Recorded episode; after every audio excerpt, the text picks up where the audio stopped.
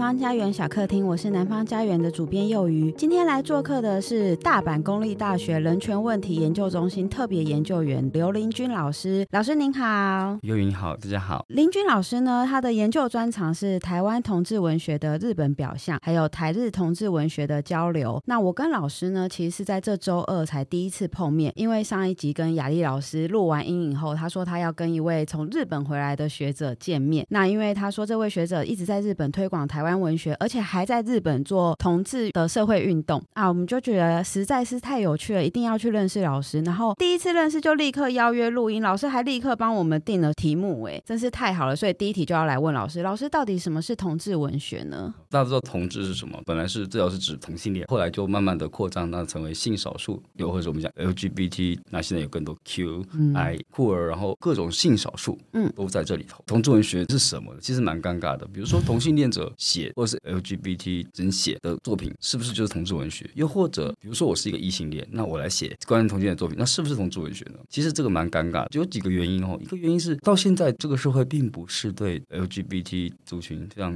友善的环境。嗯，那在这样的环境里头，其实愿意出柜 come out。跟大家说，哎，大家好，我是同性恋，从柜子走出来，不是每个人都能够做到的。即便是还在这么进步的台湾，嗯、我们都还是投鼠忌器。嗯，那所以可能在写作或者是书写的时候，可能就写的比较，甚至写的比较隐晦。嗯，那甚至写起来，可能他就把它写成老鼠跟老鼠的恋爱，而不是人跟人之间的恋爱。对，那这个其实是常常有常常出出现的。是，反过来说，如果今天一个作家出柜，那他告诉他说我是同性恋，那结果我写的都是异性恋的话题。比较有名的话，可能是阮清月老师。阮老师他是有说会出柜的，但是他就他常常 他的作品几乎都是异性恋的家庭。但是，比如说像阮老师这样的作品，我们就可以在中间感受同性恋怎么样看异性恋家庭是的看法。反过来说，如果是异性恋写同性恋者，哎，我们也知道异性恋对同性恋是怎么看的。久而久之之后，它其实是一个影响大家怎么样看 LGBT 族群的一个作品，文学作品。这个说法是季大伟先生的说法，政治大学台湾所教育先生的说法。他说，让人们感受到同志的作品，我们我们尽量能够广纳百川，多认识一些作品，因为这些作品都构成了我们一般读者，包括作者，作者也是读者一部分嘛。对，这些作者这些读者如何认识同志文学？同志是什么？因为老师的专门的研究就是台日同志文学的交流嘛，以及台湾同志文学的日本表象。那我想要请教老师，就是可以麻烦老师谈谈台湾同志文学日益对日本的影响吗？其实，在二零一六年以后，明显的增多，尤其到二零二零年以后，这个数字更越来越多。有几个原因，首先当然是我们台湾的同志运动到了两千年以后，尤其是太阳花学运以后，变成人人都注目，而且人人都有一定的认识。是这样子的风潮也影响到了日本。日本在二零一五年，他们也有类似像是太阳花学运的那个，就是他们当时那个日美的安保条约，很快就通过，仗着这个人数优势，那当时有十数万人在日本东京千代田区的国会议事堂前面进行抗议，那个时候我也在那边。所以也是有一定程度的社会运动。我来日本是很讨厌社会运动的，觉得这个社会其实没有对你不好，嗯，是你自己有毛病。二零一五年这个运动其实也受到二零一四年台湾的这个台湾运动的影响，所以也稍稍的对于这个性别运动有点认识。而且台湾在同志文学里头向来都有很多抗争冲撞，对于社会的反抗以及社会的不满。台湾跟日本都历经了这样的冲撞之后，文学作品好像对于这样的东西比较能够接纳了。然后再加上二零一二年的时候，两份杂志商业杂志同时做了同志经济的特辑，大概也就是说婚纱产业有数。亿元的市场规模，那如果我们可以去做同志的婚纱这个地方以外，或者我们去做同志的居住或同志的保险这个产业的话，这是从非常的商业的角度切入。但是大家开始注意到 LGBT，那个时候日本是这样讲 LGBT 这个字。那到了二零一五年的时候，发生另一件事情，东京都的涩谷区以及世田谷区，嗯，同时开放了同性伴侣的登记。哦。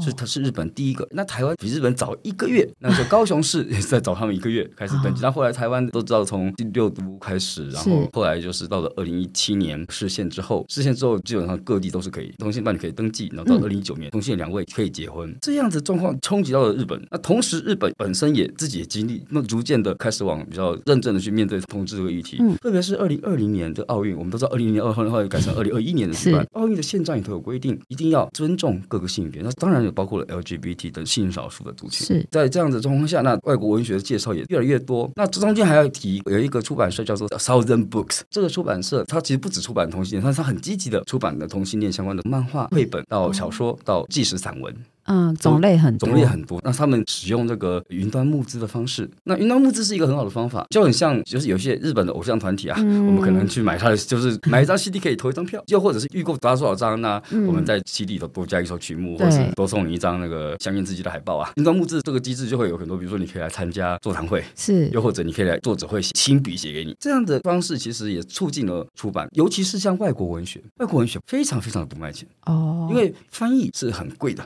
或者授权也是很贵的。台湾过去翻译是很便宜的，为什么呢？在没有加入 WHO 之前，根本就没有所谓著作权法的概念啊。尤其是到了两千年以后，其实日本人对于国外的东西的接受的欲望啊，越来越单，越来越少，越来越对国际没有兴趣。尤其是亚洲，或者是南美洲，或者是非洲，就是欧美的话，大家可能是不会有兴趣。所以欧美都不容易了，更何况是欧美以外的国家。嗯，所以在这样的募资就会有好处是，已经确定有人要来买这个书，至少不会亏钱。不管是译者，或出版方，又或者是相关的工作人员，他们一方面是工作或者保障，一方面也可以安心的做出版。那越来越多同类型的书出版之后，那越来越多人愿意读，那就会制造出一定的读者圈。刚好台湾文学也就是在这一段期间，尤其是日台关系在二零一一年，就是这个东日本大地震之后，台湾捐了很多钱呐、啊，那日本非常感谢呀、啊。是，所以这个台日关系在二零一一年以后迎来一个非常大的蜜月期，这十年来对于台湾的兴趣也非常的增加。那在这样复杂状况下，台湾农志文学一定程度的能见度，再加上二零一七年有两个奖项颁给了跟台湾有关的朋友，一个是李勤峰，是，呃，她是一位台湾的女同志，她是以日语嗯。来书写的，那日语是她第二语言，她不是母语啊，所以这也是非常不容易。她当时得到了群像新人文学奖佳作奖了。我们讲，嗯、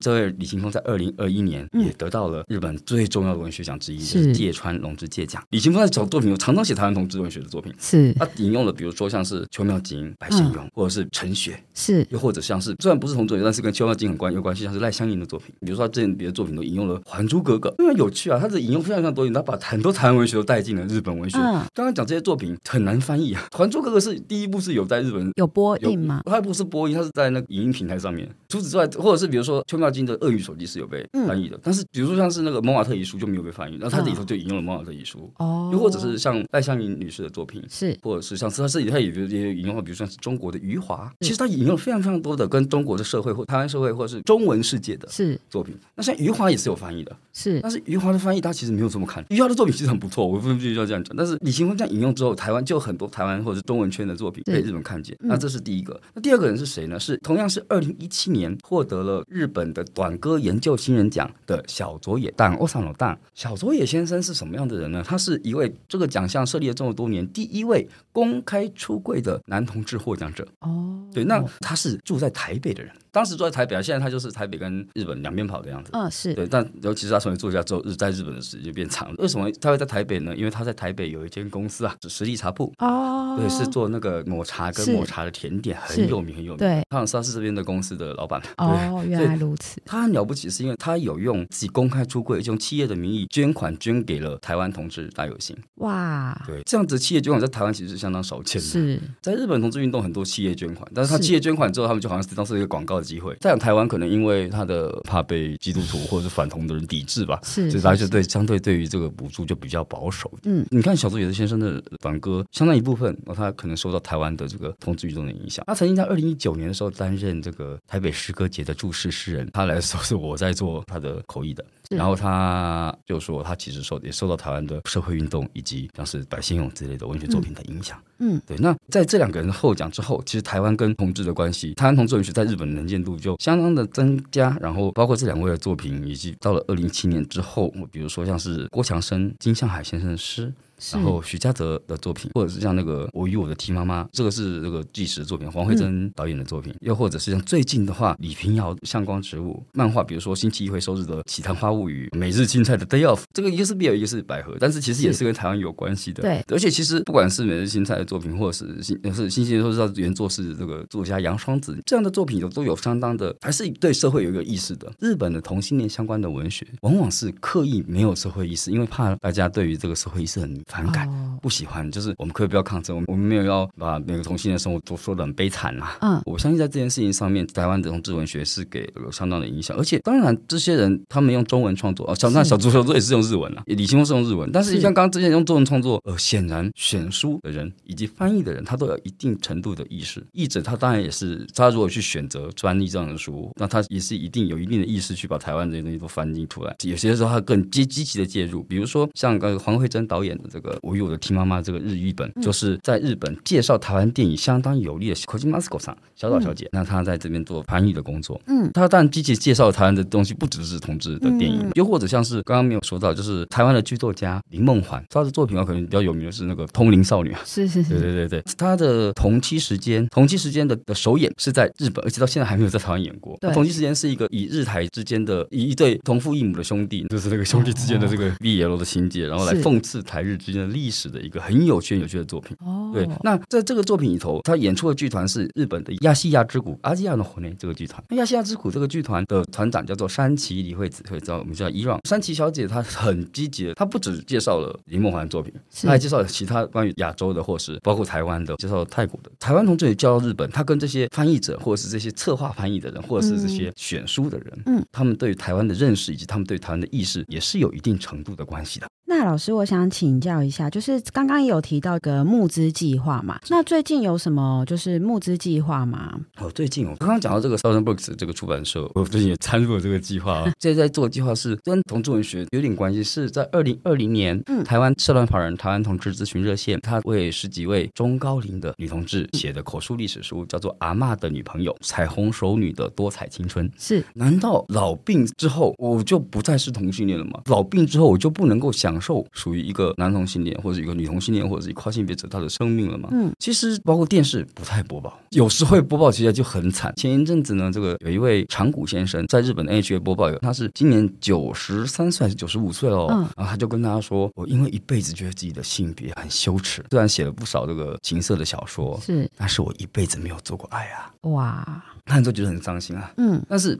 难道只有这样？但这样辛苦的人是很多很多的。我觉得很多人在，尤其是在对同性恋不友善的这个社社会上，很多人他必须要藏着自己的性倾向，就也很害怕，怎么会喜欢男人呢？怎么会想要变成女人呢？非常不安的状况下，可能就过一辈子生老病死。但是有很多人慢慢的钻洞，找到比较接受我的职业，又或者是比如说在家庭生活真的还是结了婚，那他在家庭生活跟自己的在外面的这个跟别的女性的交流身上，他怎么样获得一个平衡？是是是，所以其实有很多很各式各样的方法。那不管是是信或不信，快乐或是不快乐，其实我们都需要口述历史。嗯、文学作品在这方面相对少一些。那可能是马上想起来的话，台湾同志文学的作品可能像是吴继文的《天河缭乱》，就就写到一位快要病死的跨性别女性。嗯，但是相对之下还是少一些啦。是，再来是，其实这是一个比较切实的问题，因为我们可能都会老病死。对、嗯，那所以临终的时候怎么办呢？手术的时候开刀你也不能签名，对不对？伴侣不能签名，自己这种男同性恋我自己很清楚啊，所以我现在很紧张。在这样的状况下，我们还是需要口述历史。口述历史不见得是完完全全的真实啊！二零一一年的时候，曾经出版一本《彩虹熟年巴士》。《彩虹熟年巴士》这本书里头收录了十二位男同志的口述历史。那这次也是收录的是像十几位这个女同志的口述历史。因为差了十年嘛，这个记录的方式变得更纯熟。在两千年后开始注重去帮助老年同志这个议题。那帮助他们，你要先知道他们。所以在这方面其实是下了很多功夫，做研究、做观察，然后去探访。那当然解决这些当事人的迫切的问题。嗯，那在解决问题的过程，包括比如说我没有朋友怎么办？那就我们就开个巴士。所以这为什么叫彩虹熟年巴士？因为他们当初真的是租了一台中巴，然后由年轻的同志跟带着老年的同志一起去巴汉哇，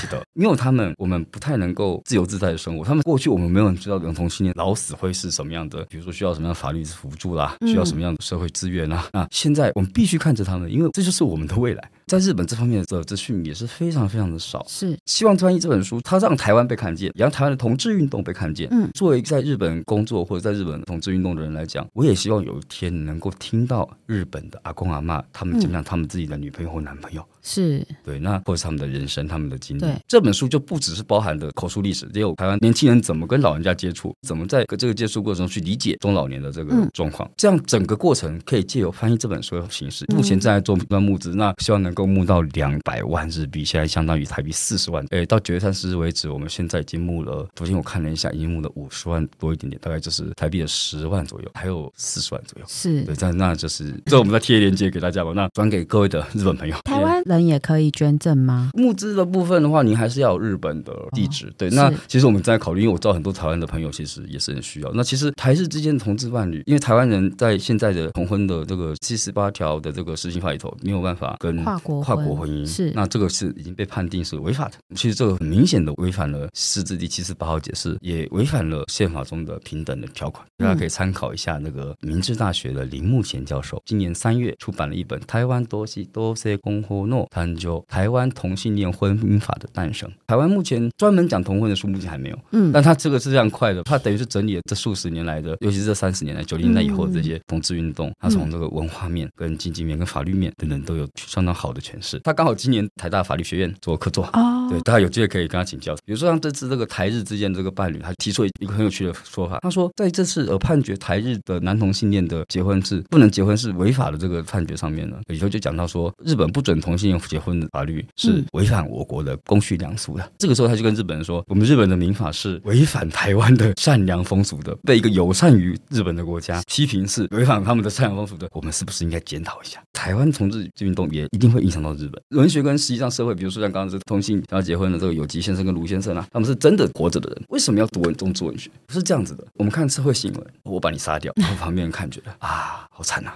结束了。但是看小说的时候，哎，我因为心怀各式各样的这个矛盾，我在阅读小说的时候，呃，尤其是在 fiction 或者是诗歌的时候，他可能就势必要带入作者或者是带入小说里头的角色。比起社会事件旁观他人的喜悦或痛苦来讲，这个其实是更能够体会到社会的事件，或者比如说统计数字，那个当然也非常非常重要。但是文学力量在于帮助我们的想象力，所以两者是这样，不能偏废的。是对，我们当然也需要口述历史，也当然也需要这个数据上的统计以及法理正义的追求。但是文学作品在这中间可以做起的作用，就是帮助大家的想象力去认识心里头的这个眼睛去看。对，我自己接触同志文学也没有像老师这么广泛，但是我会想到一些像是孽子啊，是或者是鳄鱼手记这些比较久远的，那或者是一些电影。那早期的同志电影呢，或者是同志文学，就我来看，感觉结局都是悲剧性的。可是这几年好像有一点比较 happy ending 的走向，不知道是不是因为同婚的关系？其实也不止同婚啊，因为还是社会比较开放。呃，这样讲好的，我们。台湾的同志运动会比较有大进展，主要是二零零四年两性平等教育法变成性别平等教育法。啊，那两性平等教育法是草案了，那后来就变成性别平等教育法。嗯、那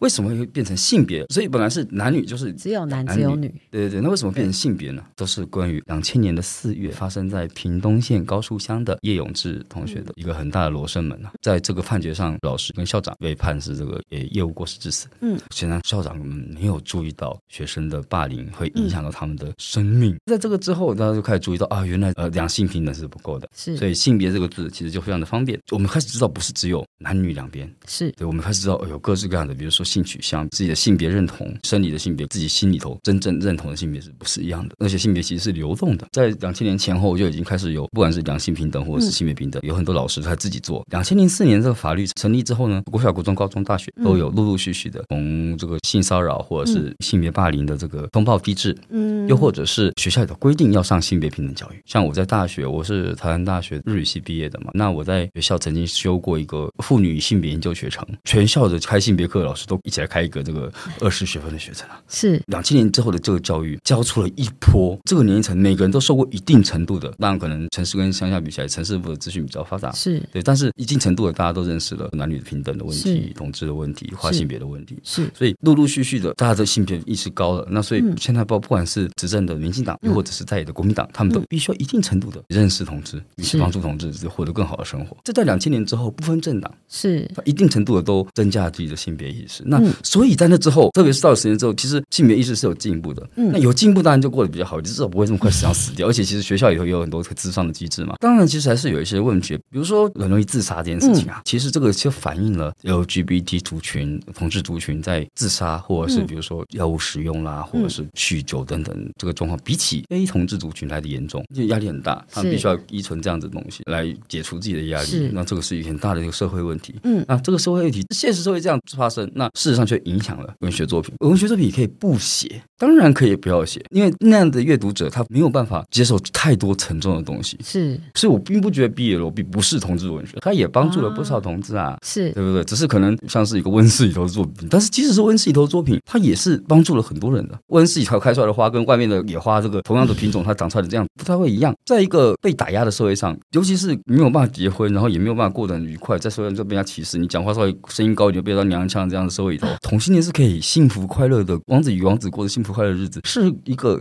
救赎啊。嗯，尤其是女同志文学，嗯，女同志文学常常有很多自杀的这个问题，最象征性的大概就是邱妙金是的《鳄鱼手记》以及《蒙马特遗书》里头讲到这个女同志自杀，而且她最后真的自杀了。对，结果造成什么呢？造成她后来其实蛮多邱妙金的女同志作品多少都会有自杀或是自伤行为在她们的作品里头。嗯，所以导致什么呢？比如说像最近刚刚翻译出版的李屏瑶的《向光植物》，今年日本刚出版嘛，那是他的翻译是李青峰。哦，对，李琴峰。对对对对，那李屏瑶是我的学姐，李屏瑶是我的学妹。在二零一六年的这个出版的这个书腰上面，他就写了一句话：“我想写女同志不自杀的作品。”以下这一什么意思呢？女同志的作品自杀的比例相当相当的高，所以她相对之下，她这个《香港植物》这一篇就比较可爱。当然也是有很多社会上的不愉快，但是大家还是能够乘风破浪。是对，所以会想写。幸福快乐的结局的作品，跟想写以自杀为结尾的作品，嗯、都还是对于幸福的向往，以及对于现实社会的不满。是随着性别意识的进步，以及台湾的同志相对过得比较好，嗯、慢慢的大家受到同志的教育，然后友善同志的企业以及行政单位越来越多，嗯、比如说医疗上面也对同志有一些污名，慢慢的被解除，当然还有很多没有被解除的部分呢、啊。嗯、像比如说艾滋病的这个问题，不是只有同性恋会得艾滋病，对啊对，但是很多人就是觉得 HIV 是同性恋的。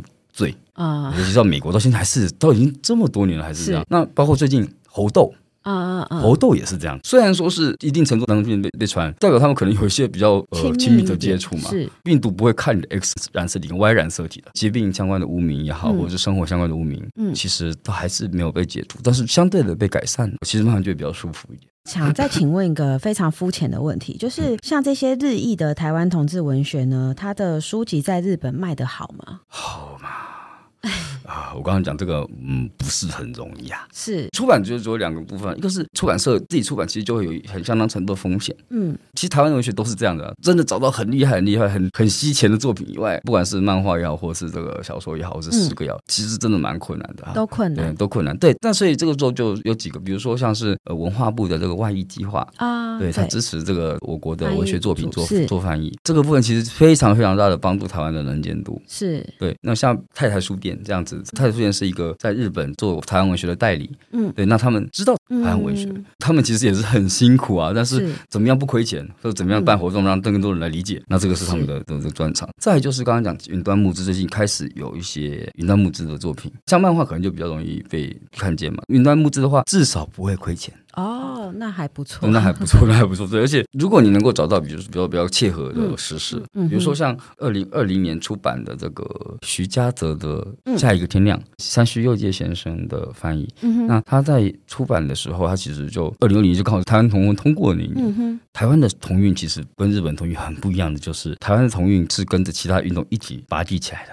是，那日本其实不同运动，比如说反核啦，嗯，比如说女性运动啦，是。待机儿童就是钥匙儿的问题啊，是。对，都是当事人。或是跟当事人相关，比如说药水问题，就会有那个学校的老师出现。嗯、但是其他人就好像就是没有这么热衷。台湾同志运动都是很关心其他，而且台湾同志文学也是同时关心复述的议题的。嗯、在这件事情上，包括李行峰的作品，或者是像是徐嘉泽的作品，或者像郭强生老师的作品等等等等，都是同时复述的关心了很多的议题。又或者像是杨双子原作呃星期一回收做的这个《几堂花物语》，他讲到台湾的历史的问题，他讲的是昭和十一年的台中如何如何这样的复述的问题，历史问题也好，或者是强调其他问题也好，同时出现在同志运动跟同志文学里头。这个是台湾很特有的一个现象，是哇，就是打开龙港观，可是我到了日本之后就发现不太一样。同样的，我们在看台湾同志文学作品的时候，也可以看到很多不同的女性的问题，是写贫穷的问题，嗯，而且其他的男同性恋小说有讲到是跨性别的问题，嗯，那又或者是教育的问题，等等等等，这样的问题在日本的同性恋相关的文学里头，其实是尽量不提的。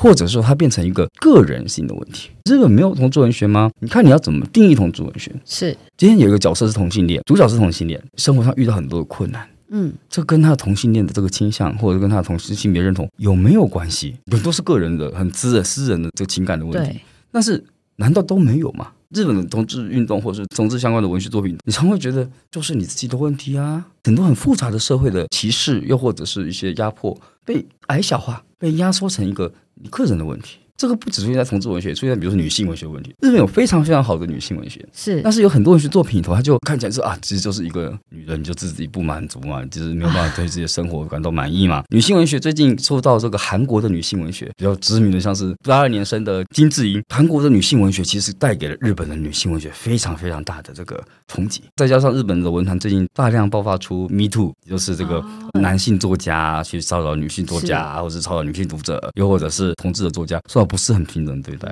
比如说李勤锋就碰过什么事情呢？有一个小说家，男性小说家评论他的小说说，这个女同志小说啊不够色欲。以前我们就说，他 就讲得很白，他说我写小说不是给你们这些色狼我这样看的好不好？讲得很白啊，他真的很直白。对，他写了很多篇文章在骂这件事情啊。对，但是我非常支持他的做法，因为台湾现在有这样的问题的时候，我们所有人都在说 A D J 丢，但是在日本啊，大家就不太愿意。李前锋作品有没有性吗？有的，但是那个性按照这样的说法看法，恐怕不是这位男性想象女性同性恋的性啊。当然，同性恋文学不见得要写信，写信还要让异性恋看吗？这样这辩论就很有意义。这一次发起这个阿嬷的女朋友。这个日益计划这里头有刚刚讲到这个翻译我和我的 T 妈妈的这个小岛列子小姐，然后也有我还有这个桥本公子女士。桥本公子老师本来是做台湾的文人的研究，非常非常知名的研究者，但是他后来决定转去做同志文学。这次提案人他是主要提案人，是他希望能够把这些老年的同志的口述历史能够交到日本，然后让日本的我既讲我爸讲，他们也可以讲出自己的历史，是看着台湾的例子，又或者是里头有比较积极介绍的卡达米尤桑西见洋先生，他就是专门大量。的介绍亚洲其他国家的同志文学，或者是影像作品，或者是像像写真集等等等，那里头有情欲，也有社会运动，口述历史它也是一个文，也是一个有文学的味道的东西的。嗯，发起人是我们这些比较呃希望